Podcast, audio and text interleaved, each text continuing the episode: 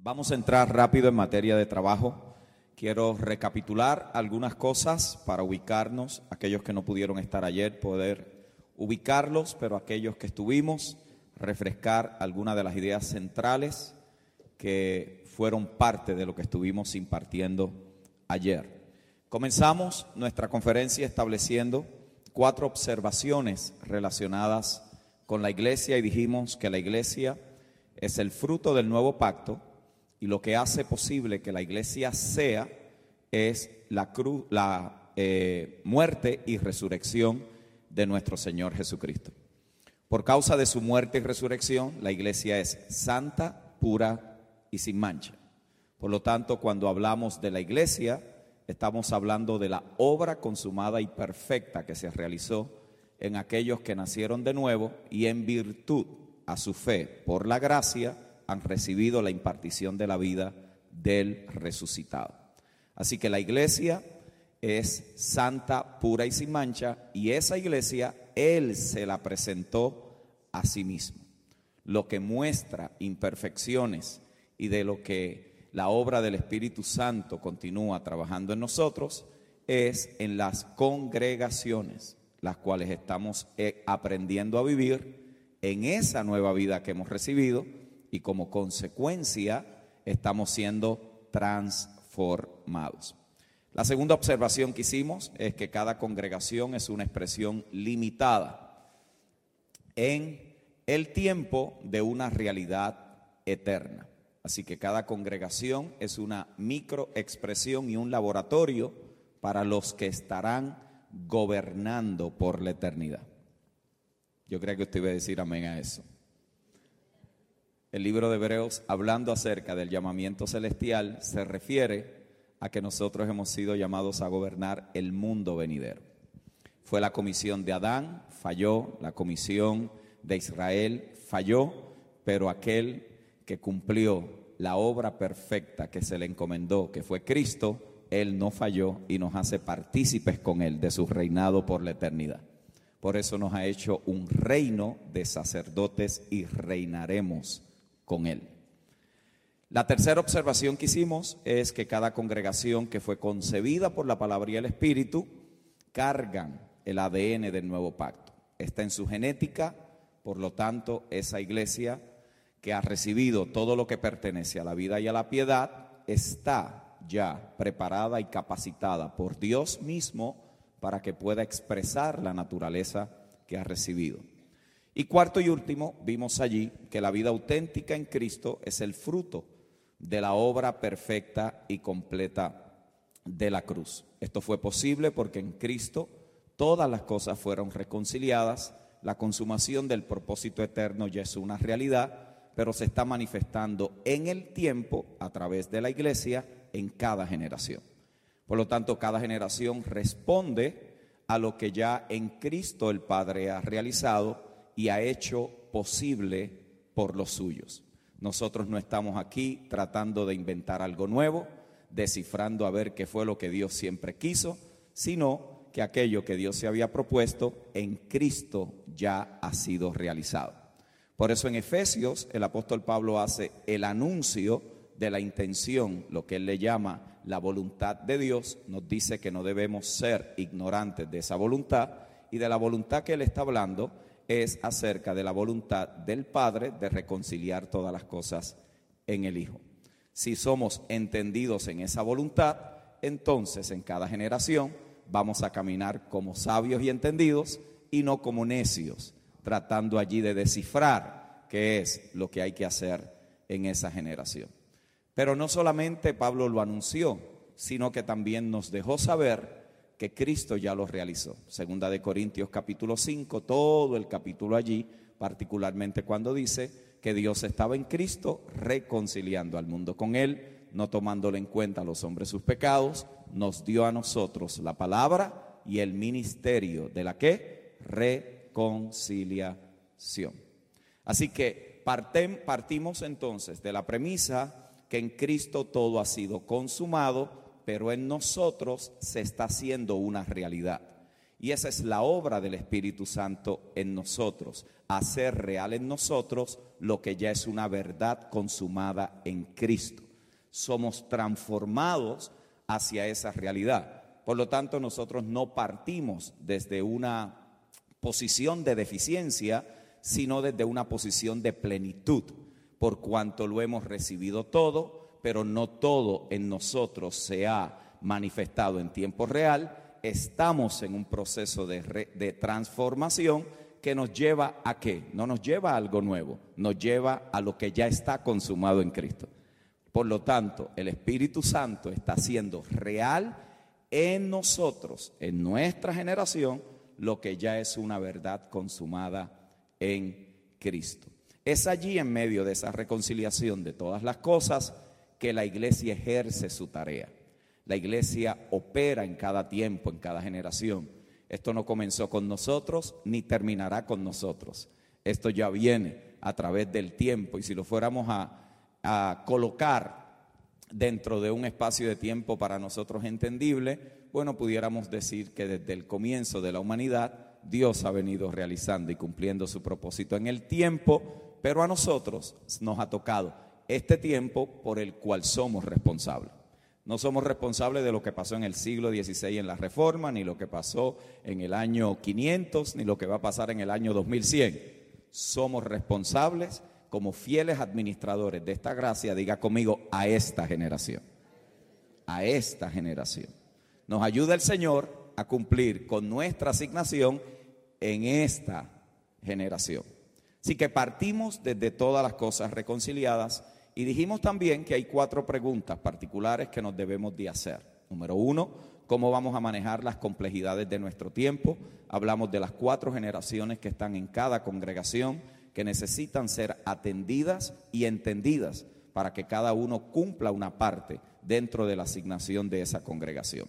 Segundo, hablamos de cómo dejamos un legado, cómo los que están emergiendo en esta generación pueden hacer y ayudar a los que nos antecedieron a tener cierres y finales correctos. En otras palabras, que las generaciones anteriores le den paso a la generación que Dios está levantando en este tiempo, pero que estos que Dios está levantando en este tiempo no se crean la cuarta persona de la Trinidad y crean que son lo único que ha existido en el planeta, sino que sepamos que estamos caminando sobre los hombros de los que nos antecedieron y con la luz que ellos recibieron, nosotros hoy estamos donde hemos llegado.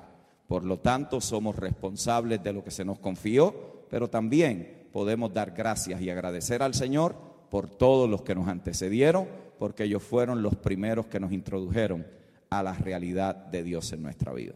Tercero, estuvimos estableciendo que tenemos que cultivar la diversidad. Y allí estuvimos hablando acerca de la importancia de que cada creyente pueda identificar por lo menos el don dominante que opera en su vida para que pueda ser un canal y un recurso de edificación del Espíritu entre los santos. Dios no salva a nadie para meterlo en cuatro paredes a escuchar mensajes cristianos por los próximos 40 años. La idea de la salvación es que recuperarnos para el propósito. Y voy a decir algo que Quizás en otros lugares no lo pudiera decir, pero creo que ustedes vienen siendo establecidos y afirmados en esta gloriosa verdad del nuevo pacto. Nosotros cuando somos salvos de la condición en la que nos encontrábamos, podemos regresar allí. El argumento si se pierde o no la salvación es un argumento que no tiene fundamento y base. La salvación se pierde, lo que no se puede perder es la vida eterna que usted recibió. Por lo tanto, si fue salvo de algo y regresa allí, de aquello que fue salvo, regresó. Pero la vida que está en usted es lo que lo va a transformar y lo va a conformar a la imagen gloriosa de nuestro Señor Jesucristo. Entonces allí entendemos que esta obra tiene su conclusión y su fin. Dios no salvó a nadie para dejarlo a mitad. Dios salvó a cada uno de aquellos que han creído y han confesado para completar la obra que en ellos había comenzado. Así que buscamos la diversidad en el cuerpo sabiendo que, sabiendo que cada creyente ha recibido por lo menos un don para ser un instrumento de edificación en la congregación. Y eso es parte de nuestra tarea, como aquellos que presidimos. ¿Qué está haciendo Dios entre los hermanos? ¿Qué está formando Dios en la vida de los santos? ¿Qué cosas se están evidenciando y se están mostrando que tienen que ser identificadas por aquellos que presiden en la congregación para poderlos colocar junto a ese eh, conjunto de piedras vivas que están siendo que edificadas? Arena, piedra y cemento en un lugar no significa que ahí hay un edificio. Lo que significa es que está el material crudo para que el edificio se pueda manifestar. Mucha gente metida dentro de un edificio que afuera diga iglesia no significa que esa es la iglesia del Señor. La iglesia del Señor tiene que ser edificada para que pueda ser expresada. Y no se puede edificar si cada uno vive por sí mismo, si cada uno tiene sus propias ideas, si cada uno hace lo que le dé la gana, si cada uno piensa que puede y tiene derecho de interpretar el propósito de Dios a su propia discreción. Solamente podemos ser iglesia a la medida que tenemos un solo pensamiento basado en lo que Cristo ya ha establecido para Él y su iglesia, la cual Él es el que le está edificando y usted y yo somos colaboradores con Él en esta edificación. Eso lo puede libertar de que usted no es el dueño de la iglesia, en la iglesia tiene un solo dueño y fue comprada a precio de sangre. usted no tiene ministerio.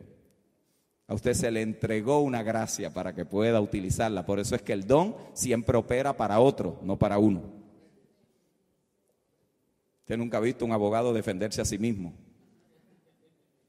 Muchas veces terminan con problemas más serios que lo que estaban. ¿Por qué? Porque el abogado interno de usted siempre le va a dar la razón. Por eso es que usted es parte de un cuerpo y la mente de Cristo opera en esa diversidad de los dones en el cuerpo. Y por último, dijimos que tenemos que también enfrentar o cómo aprendemos a enfrentar la adversidad que vamos a tener en nuestro tiempo para poder llegar a cumplir la tarea. También establecimos que el ministerio en el Nuevo Testamento se establece sobre el sacerdocio de los creyentes y los dones del Espíritu Santo, pero dijimos que esto también es combatido y es resistido por los, los dos elementos que se muestran, y hoy es lo que vamos a trabajar, que están representados en el catolicismo romano y en el sacerdocio arónico. Allí vimos que estas dos cosas operan dentro de modelos jerárquicos y posicionales y terminamos nuestra tarde ayer hablando acerca de la mentalidad funcional y cómo esa es totalmente diferente a la mentalidad posicional que se ve reflejada en los evangelios. Si usted busca en Mateo capítulo 20, que fue donde comenzamos ayer, vamos inmediatamente a descubrir cómo Jesús es confronta de una manera eh, impresionante eh, los modelos jerárquicos y posicionales y establece un nuevo paradigma para los suyos. En otras palabras, la iglesia no opera dentro de un modelo jerárquico o de un modelo posicional, sino que Jesús establece un nuevo modelo y es en el servicio. Note allí cómo Él lo contrasta y está hablando particularmente de la manera en cómo los gentiles gestionan el liderazgo y el orden. Y en el capítulo 20, verso 25 de Mateo, él dice, sabéis que los gobernantes de las naciones se enseñorean de ellas y los que son grandes ejercen sobre ellas potestad. Usted conoce el contexto, el Señor está dándole respuesta a la petición de la madre de dos de los discípulos. Pero si usted nota el verso 10, usted va a darse cuenta que allí había un problema mayor, había algo que tenía mucho más trascendencia que lo que la mamá parece que estaba pidiendo y era que esto era una actitud que estaba en realidad en todos los discípulos. Verso 10 dice, que cuando los diez oyeron esto, se enojaron contra los hermanos. En otras palabras, todos tenían el mismo deseo, dos solamente se atrevieron a usar a su mamá para pedírselo a Jesús y cuando ella lo pide, ellos parece que dijeron, se nos fue la oportunidad, lo hubiéramos hecho nosotros. y dice que se molestaron. Jesús allí establece entonces un nuevo paradigma. La palabra que se usa en el griego es una palabra compuesta, que es kata sobre eusaucio, ejercer. En otras palabras, es enseñorearse de la gente. Para los discípulos esto no era algo nuevo que Jesús estaba diciendo. En el capítulo anterior ya él había tratado con esto. Y en el verso 28 del capítulo 19, Jesús está hablando de cuál era la posición que los discípulos iban a tener. Y les dice en el verso 28 del capítulo 19, y Jesús les dijo, de cierto os digo que en la regeneración, cuando el Hijo del Hombre se siente en el trono de su gloria, vosotros que me habéis seguido, también os sentaréis sobre doce tronos para juzgar a las doce tribus de Israel. La pregunta que habría que hacerle al texto es, si ya Jesús le había comunicado cuál era su intención para con ellos, dónde ellos iban a estar sentados, ¿por qué dos tuvieron la osadía? ¿Por qué diez se molestaron de que existiese la posibilidad de que solo dos de los doce, uno de ellos estuviera a la izquierda y el otro a la derecha. Interesante cómo estos discípulos muestran estas actitudes que Jesús tiene que rectificar. Estos discípulos no estuvieron satisfechos con lo que habían acabado de escuchar Jesús le dijo que iban a estar sentados, pero no le dijo dónde iba a estar sentado cada uno. En otras palabras, ellos querían estar en posiciones de poder y de control. Y esto, mis amados hermanos, es importante que lo podamos entender, porque allí los discípulos, particularmente Santiago y Juan, estaban siendo seducidos por la carne que es una tentación que todos nosotros en algún momento podemos enfrentar y es la atracción del poder y la autoridad sobre las personas. Este peligro lo enfrentamos todos. Esto no es exclusivo para nadie. Dentro de las congregaciones se puede disfrazar con vocabulario en el mundo se puede mostrar de una manera quizás mucho más despiadada, mucho más cruel.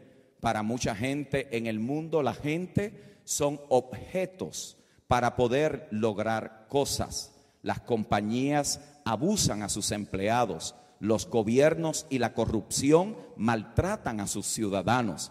En el mundo esto está mucho más fácil de identificar. La pregunta es si eso también, de alguna manera u otra, se ha infiltrado dentro de la iglesia del Señor.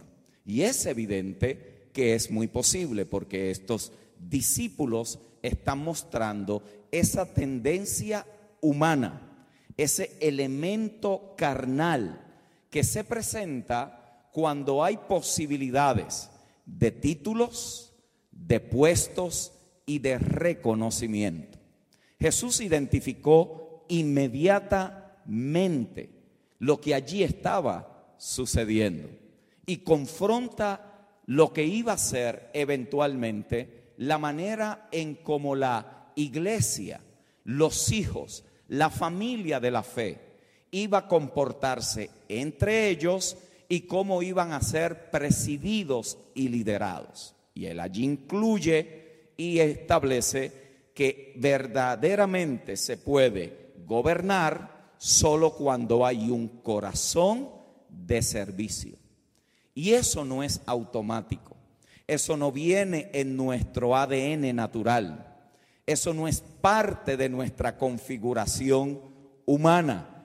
¿Por qué? Porque todos llegamos al planeta con el chip de yo primero, mis necesidades, mis situaciones, mis deseos. Muchos están concentrados más en lo de ellos que en lo de los demás. Y anoche el apóstol Yasser nos hablaba de cómo tenemos que aprender a movernos del individualismo a la pluralidad. Eso no es natural en nosotros. Esa condición adámica se empieza a reflejar desde la cuna. Trate de quitarle a un bebecito aquello que tiene en la mano o pídale que lo comparta con otros. Usted va a notar la resistencia innata que hay en todo ser humano de protegerlo de ellos, de guardar lo que es de ellos, de primero suplir sus necesidades, de primero considerarse a sí mismo antes de poder considerar a los demás. Yo sé que en Chile no ha sucedido, pero yo he estado en algunos lugares donde la gente dice, con tanta situación que yo tengo en mi vida, me voy a estar preocupando de los problemas de los demás. Y usted los ve, llegan a las congregaciones y ¿cómo me voy a envolver en la vida de otra gente? Suficientes problemas tengo yo para estar ocupado el resto de mi vida. ¿Qué es eso? Yo primero, yo segundo, yo tercero y yo cuarto.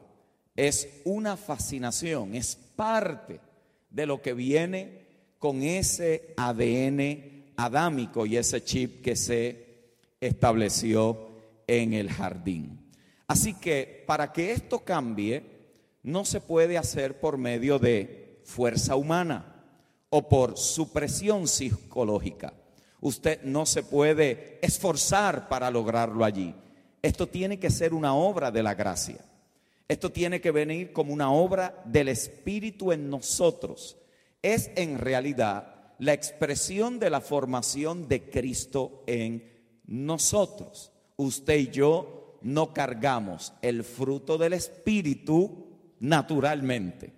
Por eso es que hay que nacer de nuevo para que haya una expresión del fruto del Espíritu. Usted puede mostrar un talento que no es lo mismo que un fruto. Usted puede tener experiencia en alguna materia y eso no significa que es un fruto. Usted puede ser una persona docta, inteligente. Usted puede tener un nivel de IQ y de inteligencia emocional superlativo. Y eso no significa que está manifestando la naturaleza de Cristo. La obra de Cristo en nosotros se forma a través del tiempo y usualmente viene acompañada de situaciones que están totalmente opuestas a lo que nosotros quisiéramos que estuviera sucediendo. Por eso cuando Pablo habla de conformarnos a la imagen del Hijo, él no dice que se logra en una conferencia aprendiendo del Hijo.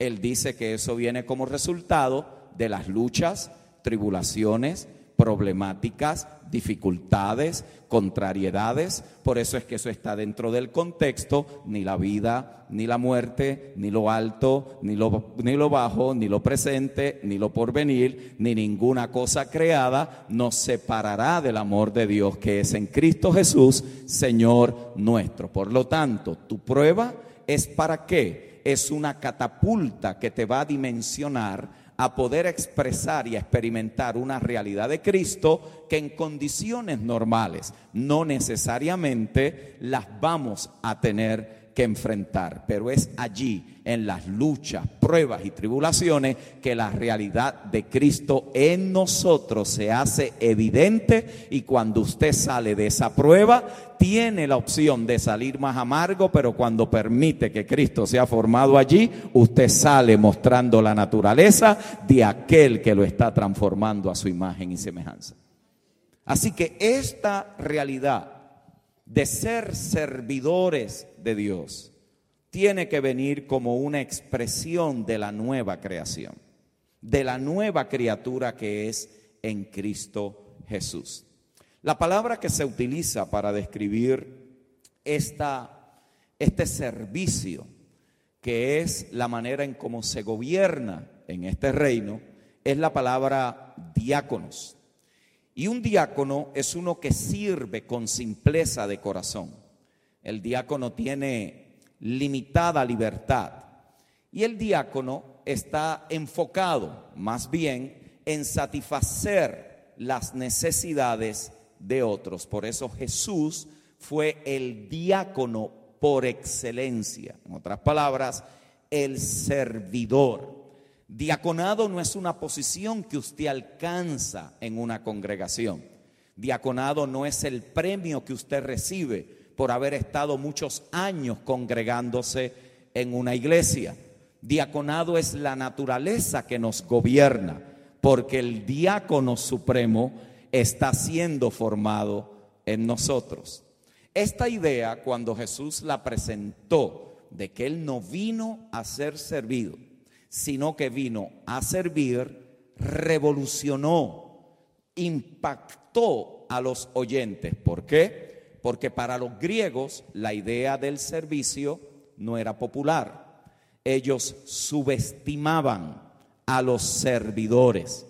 Ellos más bien tenían un menosprecio por aquellos que servían. Era una cultura formada en lo que se conoce el patronaje. En otras palabras, usted solo podía avanzar dentro de esa cultura según a quien usted conociera y qué privilegios había obtenido. Por eso entender cuando Jesús dice, cuando te den en la mejilla izquierda, ponle la derecha. Cuando te pidan la segunda, la primera milla, ve con el dos. Cuando te pidan la capa, dale la túnica. Es importante dentro de ese contexto. ¿Por qué? Porque Él está empoderando a los menospreciados por el imperio, aquellos maltratados por el sistema, y le está entregando las claves del reino para poderlos empoderar a enfrentar la opresión y el menosprecio. Así que allí él está confrontando un elemento cultural. Los griegos menospreciaban, pero para los judíos no necesariamente había algo malo en el servicio. Sin embargo, para ellos también fue chocante lo que él les estaba diciendo porque Jesús elevó el servicio. Él elevó el servicio al punto del sacrificio. Y él mismo dice que él no vino a ser servido, sino que él vino a qué? A dar su vida en rescate por muchos. Así que Jesús eleva el servicio a qué? Al amor por otras personas. Especialmente la lección para sus discípulos era que esta era la manera en cómo ellos servirían a la iglesia, como ellos servirían a la familia de la fe. Entre ustedes no será como son en estos religiosos judíos y tampoco como son con estos gentiles que gobiernan las naciones. Entre ustedes habrá un nuevo paradigma, una nueva forma, un nuevo modelo. No lo van a obtener del mundo y no lo van a obtener de la clase religiosa. Es parte de la naturaleza innata que viene como resultado de haber recibido la vida de aquel que causó que usted y yo naciéramos de nuevo en él. Es por eso que los apóstoles se consideraban ministros, que son que servidores. Eso no viene con etiquetas titulares. Eso no viene con etiquetas posicionales. Eso no viene con privilegios exclusivos. Por eso cuando Pablo habla de su ministerio, él está hablando de un contexto de servicio. Por ejemplo, segunda de Corintios 3:6, él se considera un ministro o servidor del nuevo pacto. Segunda de Corintios 11:15, él se considera un ministro de la justicia, un servidor de la justicia. En segunda de, eh, de Corintios 11:23, Colosenses 1:7, primera de Timoteo 4:6, él se presenta allí como un servidor, ministro de Cristo. Segunda de Corintios 6:4, él dice que es un ministro de Dios, es un servidor de Dios. Efesios 3:7 y Colosenses 1:23, él se considera un ministro del Evangelio, un servidor del Evangelio. Y en Colosenses 1:25, él dice que él es un ministro de la iglesia. En otras palabras, un servidor de la iglesia. Recuerden que ayer dijimos que lo que Pablo manifestó y modeló a las iglesias era lo que él había aprendido de Cristo. Por eso él dice, sed imitadores de mí como yo lo soy de Cristo. No caminó con él, no escuchó Mateo 20, no estuvo con los discípulos, pero fue impartido con la misma vida que todos los discípulos y el efecto y el fruto de esa vida es la naturaleza del servidor por excelencia que es Cristo el Señor. Ahora, note que esto tenía un propósito particular, porque los gentiles y los judíos creían que era la posición, el título, lo que les daba la autoridad. Y Jesús está desmantelando totalmente que esa no es la manera en como en su reino la autoridad ni se obtiene ni se ejerce. La autoridad en el reino no es por medio del título, no es por medio de la posición. La autoridad del reino es la consecuencia de servir con excelencia a los santos y al Señor. Note qué poderoso este nuevo paradigma. Así que, según Jesús, es posible tener un título y no tener autoridad. Es posible tener una posición y no un corazón de servidor. Es posible ser reconocido por los hombres y no ser aprobado por Dios. Es posible graduarte con el doctorado en teología y despreciar a los santos. Es posible poder ejercer una función de autoridad según la institución y no tener autoridad para cumplir con la tarea y la asignación que Dios nos encomienda. Para Jesús, los grandes no andan buscando coronas y títulos, los grandes andan buscando toallas y lebrillos porque en este reino los grandes son los que sirven, no los que el mundo y la religión reconocen como grandes. Es un nuevo paradigma, es una nueva manera de poder acercarnos a la tarea. Es un desinflar del orgullo humano. Es una, es una confrontación con paradigmas del mundo. Y es allí en la pureza de ese espíritu de servidor, de servicio, que tenemos que poder identificar las actitudes que envenenan esa, ese corazón del servidor. Hay gente que empieza bien y en el proceso se van deteriorando. Hay gente que el reconocimiento, la fama le hace daño. Hay gente que son seducidas por la fama que produce la posición y los privilegios. Y tienen que ser identificados. Y yo se los quiero poder compartir para que tengan esto como un recurso a la hora de formar hombres y mujeres servidores para la iglesia del Señor.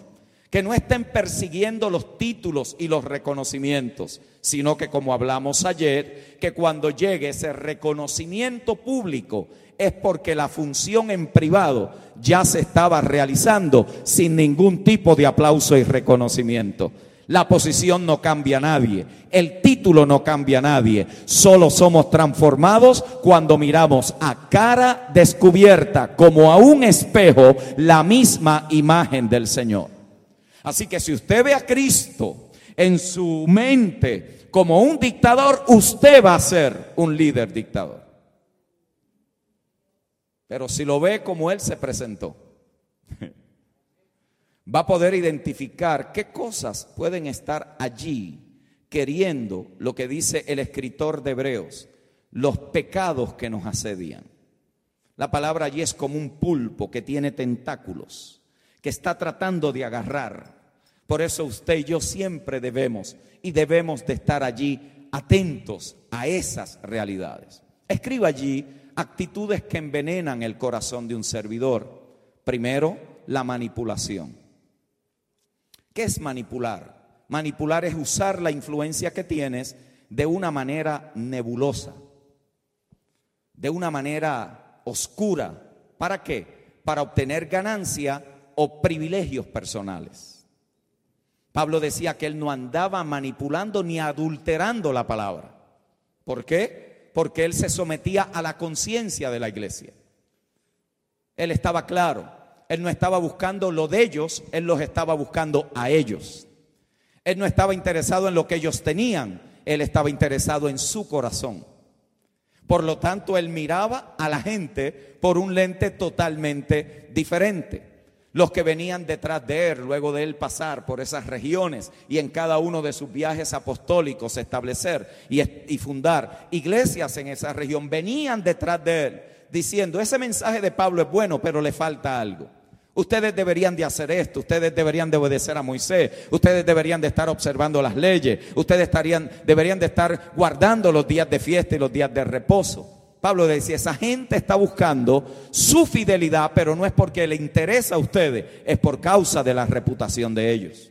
La manipulación lleva a una persona a usar medios oscuros para lograr beneficios personales. Y de esto tenemos que cuidarnos. Porque a veces queremos alterar el proceso de Dios y queremos nosotros mismos causar lo que debe suceder. Segunda actitud que debemos de cuidarnos de ella es el control. Es ejercer autoridad o poder sobre alguien con la intención de limitarlo. Es ejercer allí esa autoridad. No puedes hacer nada si no me lo consultas. Cada cosa que vayas a hacer me lo debes de decir. Es control. Es el, el, limitar a las personas. ¿Por qué? Porque yo creo que tengo o que soy dueño de esa persona. El control. Tercero, el egoísmo. Actitudes que envenenan. Y si usted nota, la mayoría de los retos, conflictos, divisiones de las congregaciones están aquí. Estos son obras de la carne expresadas a través de actitudes que se van mostrando que cuando se disfrazan con vocabulario religioso parecen ser, parecen ser espirituales, pero son una obra de la carne que está en función. Y la carne produce carne. Control, egoísmo, mejor dicho Allí el egoísmo es que ser tú el centro, el punto donde todo gira. Es estar enfocado en tus necesidades con poco interés por los demás. Con poco interés. Más bien lo que se busca es cumplir lo que uno quiere. Y estos mensajes se han alimentado por décadas. Tu ministerio, tu llamado, tienes que hacer lo que Dios te ha dicho a ti. Y usted ve como la gente cree, que no hay que consultar, que no hay que esperar. Profetas de estacionamiento que a todo el mundo le están diciendo qué deben de hacer, pero nadie juzga el carácter de esa persona para poderlo formar correctamente hasta que llegue el tiempo correcto. Este egoísmo alimentado con profecías de grandeza, de que vas a llegar a las naciones, de que Dios te va a entregar la ciudad, se mete de una manera sutil en la vida de las personas. Usted escuchará gente decir, es que Dios me dijo que me entregó la ciudad, como si Dios estuviera loco entregarle una ciudad a alguien. Una locura. Eso suena como que, wow, qué tremendo, wow, Dios te dijo eso. No, eso no fue Dios, eso fue la carne. Nadie tiene la capacidad de hacer tal y cual cosa. Es la iglesia la que ha sido enviada por el Señor. Y esa iglesia a través de muchas congregaciones puede crear una mella en esa ciudad donde está establecida. Por lo tanto, el pastor de aquí necesita el de allí, el de allí necesita el de allá, el de allá necesita el de acá. ¿Por qué? Porque ninguno de nosotros puede cumplir con esta tarea solo. Pero si yo me la creo, Si yo me la creo, si yo creo que es yo primero, yo segundo, yo tercero, pues por supuesto así mismo voy a actuar y me voy a comportar. Entonces creo que nadie tiene nada que enseñarme, nadie tiene nada que decirme, nadie tiene algo que poderme comunicar, porque después de todo, ¿cuántos tú tienes? 50 y yo tengo cuántos? 500, ¿qué me vas tú a enseñar si yo tengo 500 y tú tienes 50? Eso es egoísmo, hermano. Eso es egoísmo. Eso es una manera sutil. A Pablo nadie lo invitaría hoy a una conferencia apostólica y profética, porque cuando manda la reseña histórica dice, estoy preso. ¿Me explico?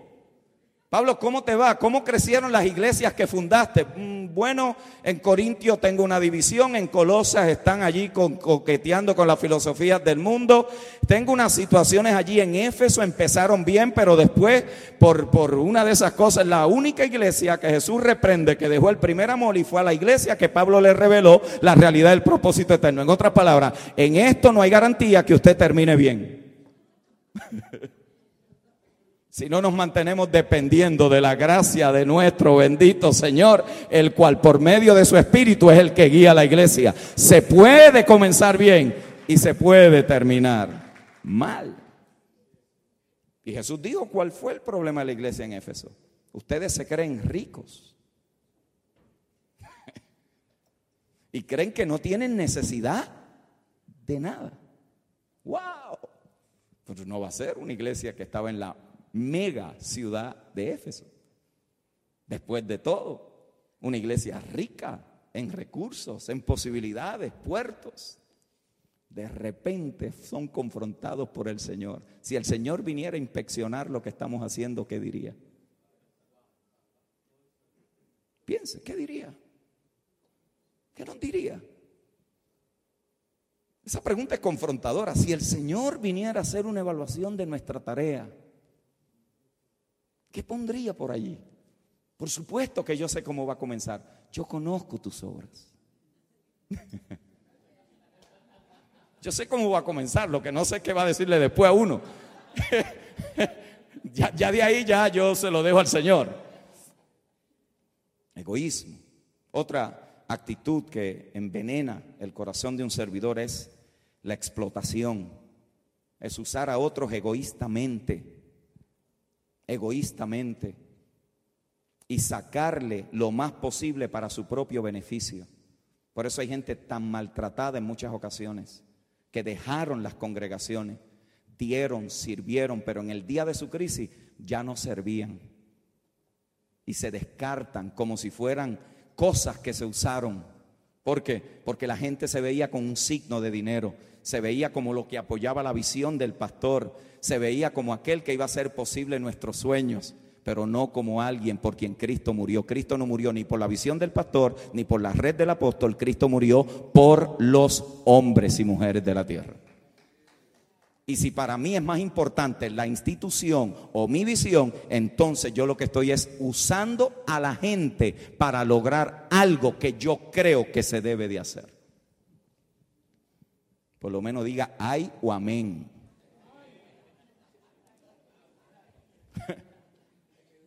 Explotación.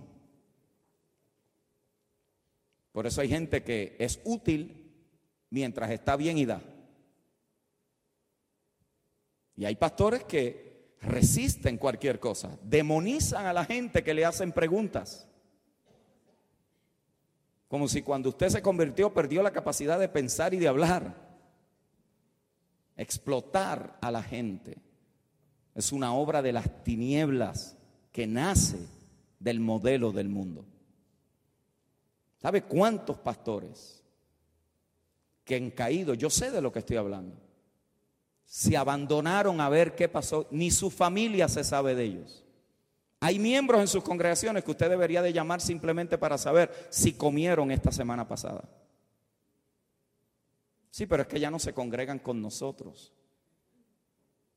O estamos atendiendo lo nuestro o estamos atendiendo lo del Señor. Porque si es lo nuestro, probablemente no haya que llamarlo, pero si es lo del Señor, probablemente tu llamada es lo que puede sacar a alguien de las nubes eh, y del lodo cenagoso en el cual se puede encontrar. La explotación está allí y continuamente tiene que ser confrontada con la obra del Espíritu. Otra actitud es la terquedad la terquedad, la indisposición a ceder. difícil de tratar, inflexible, irracionalmente obstinado. Esa, es una actitud que envenena el corazón de un servidor. La terquedad. Esto a mí, me lo dijo Dios y nadie lo va a parar. ¿Vio? Ah, esto me lo dijo Dios. Está bien, pero Dios te puede decir muchas cosas y no significa que son el tiempo para realizarlas. Y ahí es donde viene el consejo sabio de otros. Ahí es donde vienen aquellos que han caminado, aquellos que han vivido, aquellos que te pueden dar una palabra de dirección, aquellos que saben que es cierto, da testimonio, confirma, registra en el Espíritu que algo de Dios está allí, pero también esa persona te puede decir, pero no es el tiempo, porque hay áreas de tu vida que si no las enderezas y las alineas primero, van a darte serios problemas si esta tarea la llevas a cabo. Entonces yo no puedo ser tan terco de pensar de que me la sé toda. ¿Por qué? Porque este asunto se vive en familia de fe. ¿Vio? La terquedad, ¿cuántos líderes han abortado algo por tercos? Inflexibles. Sexto, carácter fuerte. Yo sabía que los amenes aquí iban a bajar carácter fuerte. Esto habla de determinado a hacer algo que quieres o comportarte de una manera particular, aun cuando hay buenas razones para no hacerlo y en contra del consejo de otros. Es un carácter fuerte. Algunos lo dicen así, yo nací así y así muero. Yo nací así y así muero. Pero ese yo nací así es que maltratan a los hermanos, son irrespetuosos, no son servidores, hacen lo que le dé la gana en la congregación. Y a esa gente Pablo también dice cómo se tratan en la iglesia. ¿Por qué? Porque la disciplina no es para castigar a la gente, la disciplina es para alinear a la gente a la naturaleza nueva que han recibido. Entonces debe de haber disciplina en la iglesia. No la disciplina aquella recalcitrante, castrante, que a la gente lo dejaban sentado allí hasta que Cristo venga o el, anticristo se los comiera. ¿Ah? No, no, no es esa, es la disciplina apostólica que viene como resultado de corregir deficiencias en el carácter para que pueda mostrarse la nueva naturaleza. Y cuando se persiste allí, no es que yo soy así. ¿Sabe cuánta gente, hermano? ¿Cuánta gente por un carácter indomable? No han aplicado la obra de la cruz allí y hacen y dicen como quieren dentro de una congregación. Cuando la verdad se tiene que hablar en amor, cuando debemos de soportarnos los unos a los otros, cuando debemos de tener paciencia los unos a los otros. Eso es parte de la nueva criatura, pero eso no viene natural con nosotros, eso es parte del ejercicio de convivir como hijos y hermanos. Otra actitud es esta de dominante. Aquí es donde el control es excesivo, excesivo. Querer mantener una posición de, preeminencia, dominante. Esta actitud se muestra, se ve. Son los que quieren ocupar los primeros puestos. Dominantes, un control excesivo en la vida de las personas. Es allí donde muchos a veces fueron expuestos a que si te vas de esta congregación, la bendición de Dios te deja. Ahora entras en maldición porque no estás con nosotros, dominantes. Vosotros sabéis cómo los gobernantes de las naciones ejercen autoridad sobre ellas, pero entre vosotros no será así. Ocho, dictatorial dictatorial, es una espera de obediencia incuestionable, dogmática, despótica y se comporta como un tirano, como si la iglesia fuera del individuo, de la persona. Es una actitud dictatorial que envenena. Esto es lo que Jesús está contrastando. Vosotros sabéis. Eso para usted y para mí dentro de contextos democráticos quizás es un poco más difícil poderlo entender, pero si usted está en los tiempos de Jesús, en el primer siglo, con Roma imperial, estableciendo control y dominio sobre las masas, colonizando, estableciendo la Pax Romana, usted va a entender lo que Jesús le estaba diciendo a los discípulos, vosotros sabéis. No se contaminen con eso, porque eso no pertenece a este orden. Eso no es parte de este reino. Ese es del reino de los hombres, pero de este reino no es esa actitud y comportamiento. Esa actitud dictatorial envenena el corazón del servidor. La pregunta es cómo tratamos con esto. ¿Cómo se enfrentan estas realidades? Número uno, tenemos que ser honestos con nosotros mismos y como consecuencia con otros. Hay que poder enfrentar esas debilidades que probablemente todavía están allí. Eso no es para condenar. Eso no es de condenación. Eso es simplemente reconocimiento que todavía hay áreas en mi carácter, en mi vida, en mi formación, que, que no están modelando a Cristo, que no están allí representando esa nueva creación. Todos estamos en esa tarea, todos estamos en ese proceso. Hay personas que lo dejan solo en el elemento cultural, es que los chilenos somos así, los boricuas somos así, pero, pero es que usted y yo somos una nueva creación en Cristo el Señor. Y hay cosas en mi cultura que no representan a Cristo, hay cosas en mi cultura que le hacen daño a la iglesia del Señor.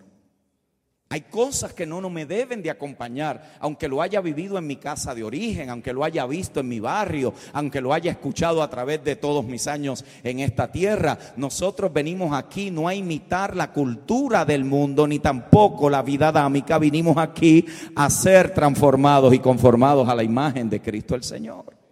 Entonces yo tengo que reconocer cómo la casa de origen me afectó qué actitudes, qué cosas, qué comportamientos, qué manera de hablar, cómo me dirijo, cómo trato las situaciones, cómo enfrento mis propias problemáticas o ayudo a otros a enfrentarla de ellos. Yo tengo que poderlos enfrentar. ¿Por qué? Porque es la única posibilidad de yo poder aplicar el poder de la cruz allí en esa verdad. No puedo esconderle, es que yo soy así, es que mi papá es así. Si es así, hermanos, entonces esto es una terapia evangélica psicológica. Pero si es una transformación para ser conformados a la imagen de Cristo, esas actitudes tienen que poder crucificarse para que Cristo pueda operar poderosamente a través y en nosotros. Eso habla entonces de que hay áreas que reconocemos en medio de nuestro desarrollo. Segundo, no trates de excusarte y hacer ver que las cosas son mejor de lo que parecen. Eso no quiere decir que tú vas a anunciarle a todo el mundo, oye, esta es mi debilidad. No, hay gente particular con quien tú debes y en cada congregación deben de haber hombres y mujeres entendidos en esta verdad, en el nuevo pacto, que no están juzgando a la gente por lo que hacen, sino que están afirmando a los santos en quienes son, para que lo que hacen se alinee a la naturaleza que ellos han recibido en Cristo el Señor.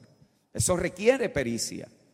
Eso requiere pericia. El poder ver más allá como vimos ayer, cómo Pablo trató con las situaciones y las deficiencias carnales en la iglesia en Corinto recordándole que eran santificados, trayéndole a la memoria que habían sido enriquecidos, recordándoles que Dios era fiel, aunque ellos estaban siendo infiel, Dios es fiel y los llamó a la comunión con el Hijo, hablándoles que Él oraba por ellos, diciéndole que ellos estaban en su noticia. Él continuamente regresaba a la obra de la cruz. ¿Por qué? Porque si la cruz no registra en nosotros, hermanos, la trituración de esa vieja creación, mis amados hermanos, estamos viviendo en un dualismo y en una mesa mezcla de Adán y Cristo que en ocasiones nosotros mismos no sabemos ni quiénes somos.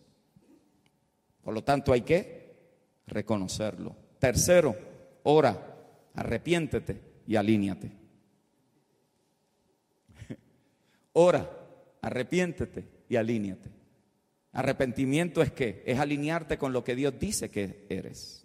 Es reconocer, reconocer que este comportamiento que este pecado, que esta actitud, que esta manera de proceder no es conforme a la nueva naturaleza, no representa a Cristo, No es parte del ADN de ese ser que está creciendo, de esa vida de otro que se está formando en mí. Es reconocer. Arrepentimiento no es llorar porque hice algo malo. Eso puede ser remordimiento. Arrepentimiento es que realinearme con quien verdaderamente Dios dice que nosotros somos. Eso para mí fue libertador en mi crisis. Libertador. Pude vivir con culpa, con vergüenza el resto de mi vida. Pero cuando entendí que tu pecado no es el que te define, quien te define es la naturaleza que has recibido cuando naciste de nuevo, entonces puedes tratar con aquellas áreas feas, oscuras y vergonzosas que pueden estar y fueron parte de tu vida. Es allí donde tú renuncias.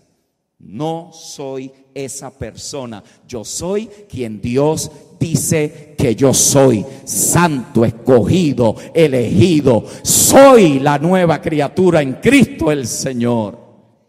Es allí donde usted ora. Señor, trata conmigo en esta área. Trata conmigo. Y por último, decide desvestirte del viejo hombre. Esta es la participación nuestra en la obra de transformación. ¿Vio? Es desvestirnos para vestirnos. Nos desvestimos del viejo para vestirnos del nuevo. Nos quitamos la ropa de Adán para vestirnos de la justicia de Cristo. Así que mis amados hermanos podemos notar allí que lo que el Señor está confrontando no es a la gente, sino que está confrontando las estructuras jerárquicas que estaban allí establecidas en el mundo gentil. Y le está diciendo a sus discípulos, este no es su modelo, esta no es la manera en que ustedes van a convivir como hermanos. Note que no se lo estaba diciendo a la multitud, se lo estaba diciendo a los doce aquellos que eventualmente recibirían la comisión de presidir, de facilitar, de cuidar, de pastorear la iglesia del Señor. Eso no era para la masa. Hoy se habla de servicio y algunos dicen, no, bueno, servidores son los que están allá, pero acá nosotros estamos los ministros. No, todos estamos sirviendo en una función particular con diferentes grados y niveles de responsabilidad, pero todos debemos estar mostrando la naturaleza del servidor por excelencia, que es Cristo el Señor, el cual elevó el nivel de servicio no a una tarea congregacional, sino a una naturaleza que se expresa. En otras palabras, ellos no están buscando servir para que los llamen servidores, ellos sirven porque son servidores. Servidores. Esa es su naturaleza esencial. Ahora, note, mis amados hermanos, si vamos a hacerlo a manera de contraste, por favor, me indican, porque no tengo acá, pastor, siente la libertad de decirme. Note en Mateo 23, capítulo 8, ¿están aprendiendo algo acá? Bien, contraste entre el modelo posicional de los judíos y cómo Jesús modela la manera en cómo en su reino se iba a operar. Mateo 23, 8 al 12. Pero vosotros no querráis que os, que os llame rabí, porque uno es vuestro maestro, el Cristo. Y todos vosotros sois hermanos. Note, todos vosotros sois qué? Hermanos. Es un vocabulario de familia. Y todos vosotros sois hermanos, y no llaméis Padre vuestro a nadie en la tierra, porque uno es vuestro Padre, el que está en los cielos, ni seáis llamados maestros, porque uno es vuestro Maestro, el Cristo, el que es el mayor de vosotros, sea vuestro siervo, porque el que se enaltece será humillado, y el que se humilla será enaltecido. Eso es un modelo de contraste y se lo voy a dar allí, escríbalo no es tan extenso, pero es importante que usted lo tenga allí para poder hacer referencia luego. Note el modelo posicional judío. Jesús se está refiriendo aquí a un orden religioso que había estado establecido y que estaba y que estaba allí eh, como una referencia para los discípulos. Después de todo, ellos se formaron en eso. no había de otra. Así que Jesús está estableciendo un nuevo paradigma. El modelo posicional judío, ¿cómo era?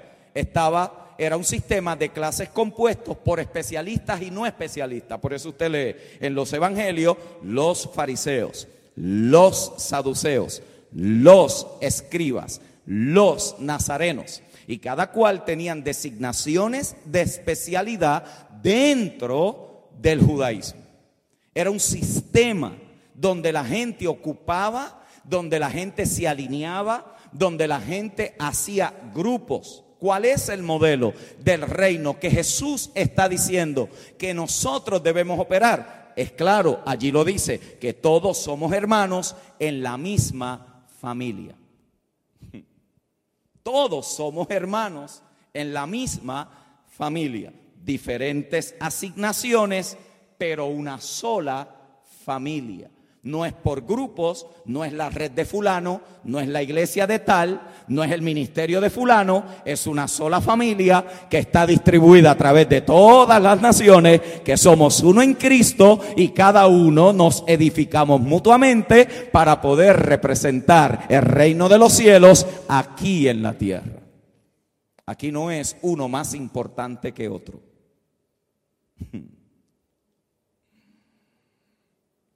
Aquí hay uno solo que es importante.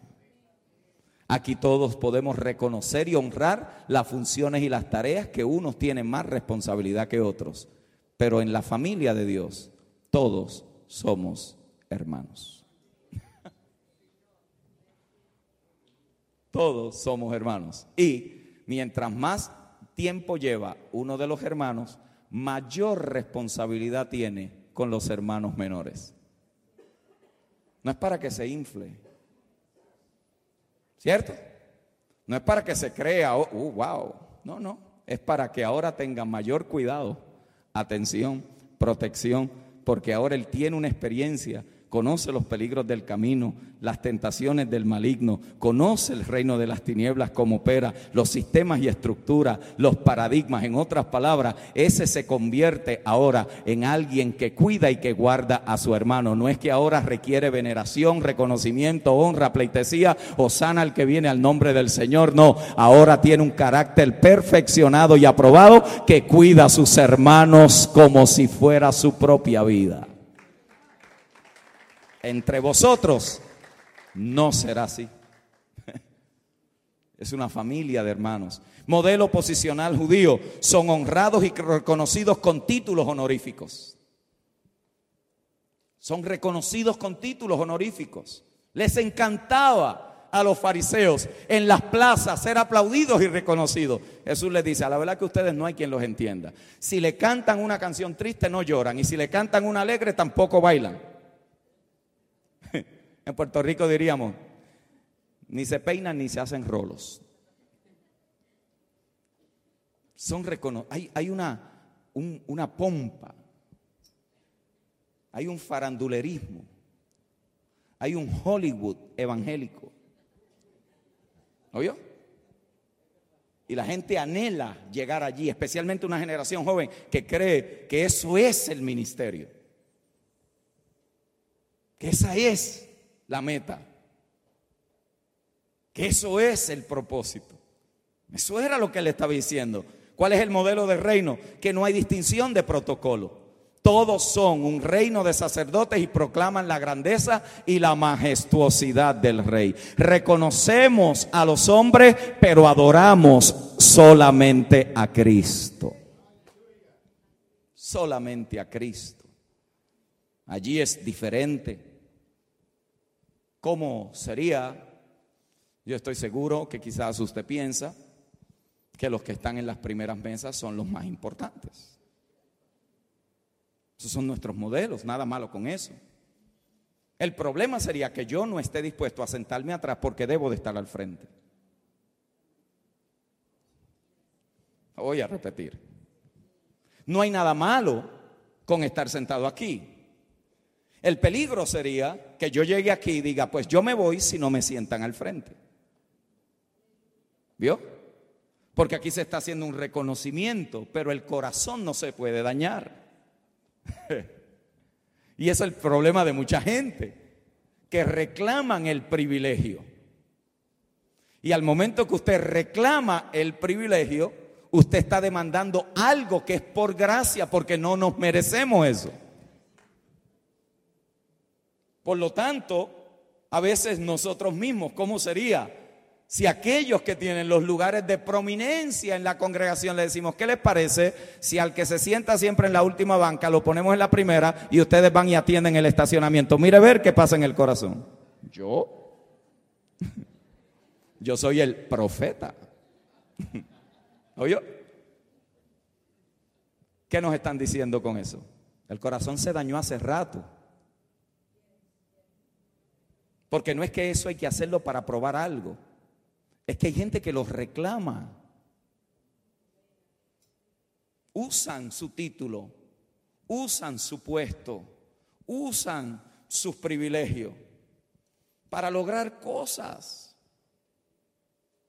Y eso es lo que Jesús está combatiendo entre nosotros. Somos hermanos y hay un reconocimiento mutuo. Si usted tiene que sentarse en mi silla, yo me puedo sentar en la de usted sin ningún tipo de problema porque a mí no me hace importante dónde me siento, sino en quién estoy. Y yo estoy en Cristo, el Señor. ¿Alguien está entendiendo? Pero cuando nos sientan en las primeras sillas, porque es un reconocimiento y todos estamos claros que los importantes no son los que están afuera y nosotros el resto a ver qué va a pasar. Aquí todos somos hermanos en Cristo el Señor y desde el que recibe en la puerta hasta el que ministra la palabra, delante del Señor tiene una función que debe de realizar con un espíritu de servidor. Aleluya. Por eso cuando esas, esas, esos destellos de orgullo y de prepotencia se empiezan a mostrar en el liderazgo, usted tiene que tratar con eso, porque eso va a contaminar la congregación. La va a contaminar. Pablo decía, no pongas a un neófito a presidir en la iglesia. Y cuando habla de neófito no está hablando de cantidad de conocimiento que sabe, porque ellos no sabían nada de lo que usted y yo sabemos hoy. Pero habían aprendido a Cristo. A veces nosotros lo que sabemos es Biblia. Aprender Biblia y aprender a Cristo no es lo mismo. Usted y yo podemos saber mucha Biblia. Y no necesariamente haber aprendido a Cristo, pero es posible no saber mucha Biblia y haber aprendido a Cristo y la gente decir, yo no sé qué tiene este, yo no sé qué tiene esta, pero cuando yo salgo de hablar con ellos, algo yo recibo de esa gracia que edifica mi vida. ¿Y sabe lo que tú estás ejerciendo ahí? Autoridad, no por imposición, sino porque Cristo a través de ti, por medio del servicio, está bendiciendo la vida de uno de sus hijos, edificando la vida de uno de los santos. Y allí está el orden en el cual este reino de Cristo opera. Los que quieran ser grandes, en los servidores de los demás. Como el predicador que salió de su gran campaña, lleno el estadio, poderoso evento, la gente corría, iba camino a su habitación en el hotel y en el camino hay un pordiosero allí tirado. Está en el medio donde él va pasando y lo patea y le dice, salte del medio. Y cuando llega al elevador, oye la voz del Espíritu que le dice, ¿por qué me pateaste? La diferencia entre tú, él y tú, soy yo. Y allí lo menospreciaste. La posición, si no se corrige, hace daño en la tarea. Hace daño. ¿Por qué?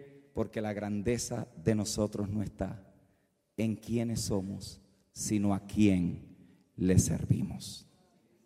Otro modelo aquí que Jesús está confrontando es que los líderes en este modelo posicional son exaltados a posiciones de prominencia y manifestaciones extravagantes de grandeza. Hoy la gente con este asunto de honra están rayando en la idolatría de los hombres rayando, eso, está tan finito allí, que están rayando en idolatría. Jesús tiene que confrontar esto, el reconocimiento, él lo llamaba de las plazas. Y dice que aquí en este modelo los líderes encuentran su identidad donde en el servicio a otros no son atraídos por títulos o reconocimientos, sino por la toalla y el lebrillo. Por la toalla y el lebrillo. En el modelo posicional judío el liderazgo está establecido sobre estatus, títulos y posición. Sin embargo, en el modelo del reino el liderazgo está fundamentado en la vida interior y en el carácter del líder. Y con esto termino. Para el Señor ninguno de estos dos modelos son compatibles con la naturaleza y la operatividad de la nueva creación. Ninguno de los dos. Los dos son contra reino, contra nueva vida. Y estos modelos, ¿por qué debemos de descartarlos totalmente? Y esta generación emergente del nuevo pacto tiene que poder, tenemos que poder aprender en esta simpleza del Evangelio ¿Por qué? Porque hay unas consecuencias que se van a vivir. Número uno, son modelos egocentristas. Están centrados en el hombre, en la fama, el reconocimiento, los, los, los aplausos. Segundo, son incompatibles con la simpleza y operatividad del reino. Son incompatibles. El temor de Pablo era que los corintios se estaban apartando de la simpleza de Cristo. Al momento, hermano, que esto se complica de tal forma que es difícil vivirlo, cuidado. El Evangelio no es una, un laberinto de cosas que usted eventualmente tiene que llegar a aprender a figurar para que pueda vivirlo. El Evangelio es simplemente reconocer que estábamos muertos en delitos y en pecados y por causa de la fe, por medio de la gracia o por la gracia, por medio de la fe, hemos nacido de nuevo y una vida nueva se está formando en nosotros. Y a la medida que nosotros nos rendimos y somos conscientes de eso que sucedió, algo poderoso está sucediendo en cada uno de nosotros. Y si bien es cierto que no éramos quienes, eh, no somos quienes éramos, también es cierto que no hemos llegado a ser todo lo que Dios puede llegar a manifestar en nosotros. Estos modelos son egocentristas, son incompatibles. Tercero, suprimen la funcionabilidad del sacerdocio de los creyentes. La suprimen.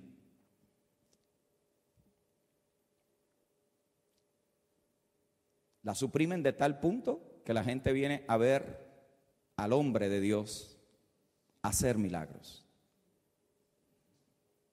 La gente viene a buscar algo. La gente llega a ver qué hoy Dios va a hacer a través de. No vienen con conciencia de cuerpo, de que cada uno trae algo para poder edificar a los santos en la congregación. Romper esto, hermano, romper este modelo hoy.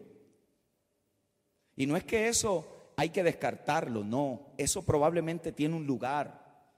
Pero cuando usted lleva eso a la vida de la congregación, el líder tiene que poder entender que él no tiene todo, él no sabe todo, él no tiene todos los dones, que eso está distribuido y que hay gracias allí que tienen que ser activadas por medio de reconocimiento de lo que el Espíritu está haciendo. ¿Para qué? Para que haya sanidades, milagros, discernimiento, para que esa congregación, cuando se reúne en el nombre del Señor, hermano, sea una contracultura. De lo contrario, lo que venimos aquí a recibir más conocimiento, más información, pero no hay una expresión de la vida dinámica de los carismas del Espíritu. No nos podemos convertir en universidades del nuevo pacto. Tiene que haber un espacio para que dones del Espíritu. Y eso se enseña, eso se dirige, eso nos corregimos a nosotros mismos, aprendemos a nosotros mismos. Alguien ha recibido una palabra de Dios para afirmar a los santos. Alguien tiene algo que Dios le ha mostrado. Y a la medida que empezamos a crear esas oportunidades, la gente va aprendiendo a caminar en esa realidad de la vida congregacional. No podemos seguir, ¿por qué? Porque nos vamos a llenar tanto de información que nos va a pasar como a los corintos. Vamos a hacer del Evangelio doctrinas y conocimiento. Y Pablo dijo, y me temo que se puede llegar a poner la fe en la sabiduría de los hombres y no en el poder de Dios. Hay cosas, hermano, que no es el conocimiento el que las va a cambiar. Es una obra transformadora por medio de un milagro de Dios que va a alterar una condición natural. Y yo estoy orando que iglesias del nuevo pacto, de una generación poderosa, la gente entre por allí. Mire, si en Corinto con tanta carnalidad La gente, dice Pablo, entraba, que cuando entra un inconverso entre vosotros diga, verdaderamente Dios está en este lugar. El inconverso. Porque hay veces que tenemos tanto conocimiento, que nos familiarizamos tanto con lo que sabemos, que no sabemos discernir dónde el Espíritu Santo puede y quiere hacer algo más allá de lo que estábamos programados para hacer. Es allí donde se suprime esa funcionalidad. ¿Por qué? Porque todo es de uno o de unos pocos. Cuarto, se divide a la iglesia en clases. Los que están conmigo, los que están contra mí. Los que, los que apoyan mi visión, los que no apoyan mi visión. Es una división dentro. Que no se le ocurra a nadie hacer una pregunta porque lo etiquetan el espíritu de Absalón, el espíritu de Jezabel, el, Dividida la iglesia dentro. Quinto, violentan la naturaleza del liderazgo que emana de la Trinidad. Eso nada más es una conferencia. El modelo de liderazgo de Jesús viene de la familia celestial. Es lo que la iglesia debe de reproducir en la tierra. viene del modelo celestial, Padre, Hijo y Espíritu. La familia celestial es reproducida en gobierno y en vida y naturaleza a través de la familia de Dios en la tierra. Pero por ahora lo dejemos ahí porque eso es otro tema. Pero se violenta esa naturaleza, se violenta. Entonces, en vez de edificarnos mutuamente, de crecer juntos, de ministrarnos mutuamente, recibimos ministración de los que nos gustan, de los que nos parecen, de los que nos caen bien y de los que tienen títulos en la congregación. En otras palabras, tú no puedes orar por mí porque tú, tú no has pasado por el curso de discipulado. ¿Vio? ¿Qué hace eso? Violenta, violenta la misma esencia de la naturaleza de la iglesia. La violenta. Y es allí donde tenemos que poder trabajar. Y por último, esto establece severas limitaciones al señorío de Cristo en la iglesia. Establece severas limitaciones al señorío de Cristo en la iglesia. Cuando la iglesia, Pablo dice, haciéndonos a sí mismo de la cabeza, en la cual todo el cuerpo,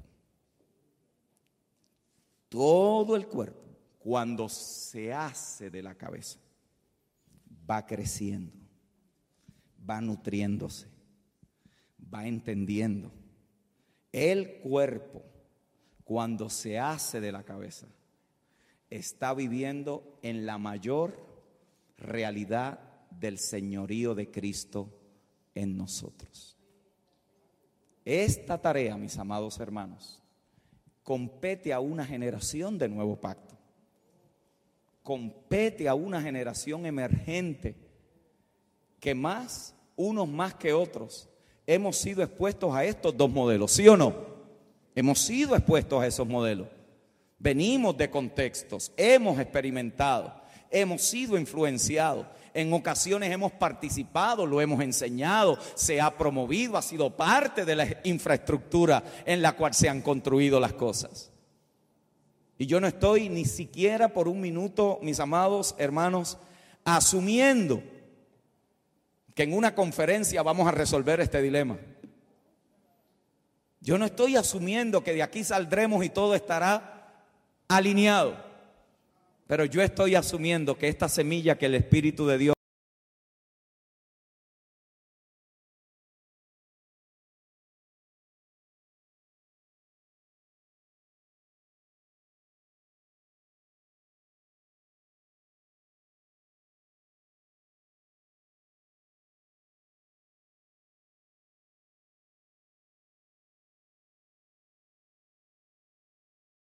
Re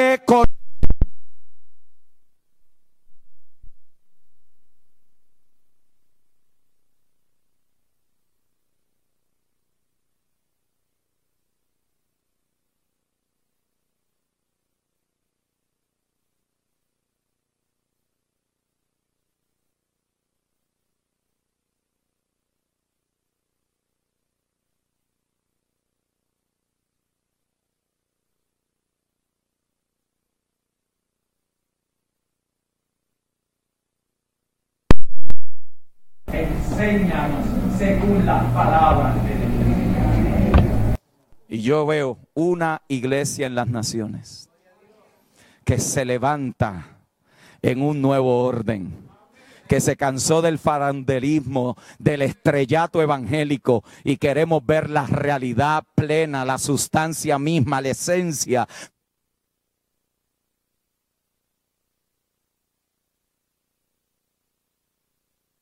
gloriosa. Señor, ayúdanos. Señor, enséñanos.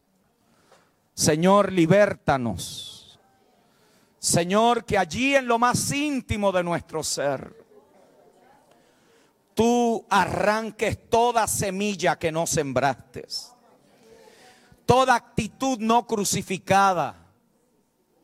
Señor, toda prepotencia cultural, que es del viejo hombre, en este momento, Señor, lo traemos a la cruz. Queremos poder expresar esta realidad, si bien es cierto, a través de nuestra experiencia en la tierra, por medio de nuestras culturas, pero queremos que sea la naturaleza de Cristo expresada. Te pido que se levanten congregaciones poderosas en el Espíritu, poderosas en la palabra, poderosas, Señor, en una gracia poderosa de manifestar a Cristo. Te pido, Señor, que se levanten hombres y mujeres vendidos a la causa, entregados al propósito, muertos para el mundo y para el sistema religioso, pero vivos y aprobados por ti. Te pido, Señor, que los jóvenes que están aquí, esta generación emergente que ha sido expuesta a esta verdad gloriosa, a este tiempo de iluminación, Señor, intensa.